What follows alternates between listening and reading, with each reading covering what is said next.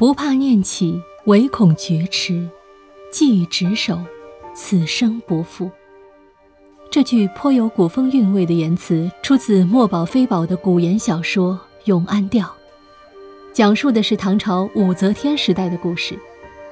书中的主人公永安和成器，年少时的一诺终生，虽有后来命运捉弄的错嫁，有情非得已的失声，有放手羁绊的挣扎，但最终仍是既执手，此生不负。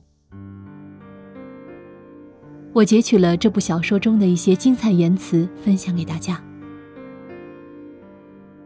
若称帝，江山与共；若败落，生死不弃。永安，我一直在等你。此生有你，足矣。年少时那一卷残纸，他所说的不负，我已看到。我想说的。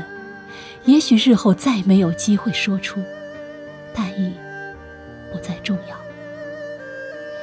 无论我站在谁的身边，历经日后的血雨腥风，都是和他同样的目的：保住父兄性命，拿回这天下河山。既执手，此生已尽。朝堂有你，何其有幸；李家有你，何其有幸。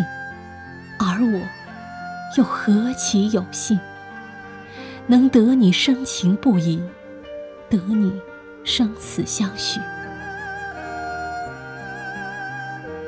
细品刚才这段话中的一言一词，很美啊。情深为何物，亦不过如此吧。不怕念起，唯恐觉迟。既执手，此生不负。